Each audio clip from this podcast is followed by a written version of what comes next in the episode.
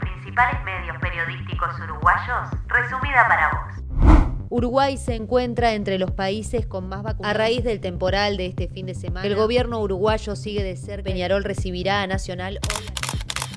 Hasta aquí las noticias de Uruguay al día. Seguí nuestro podcast y no te pierdas la actualización de cada mediodía.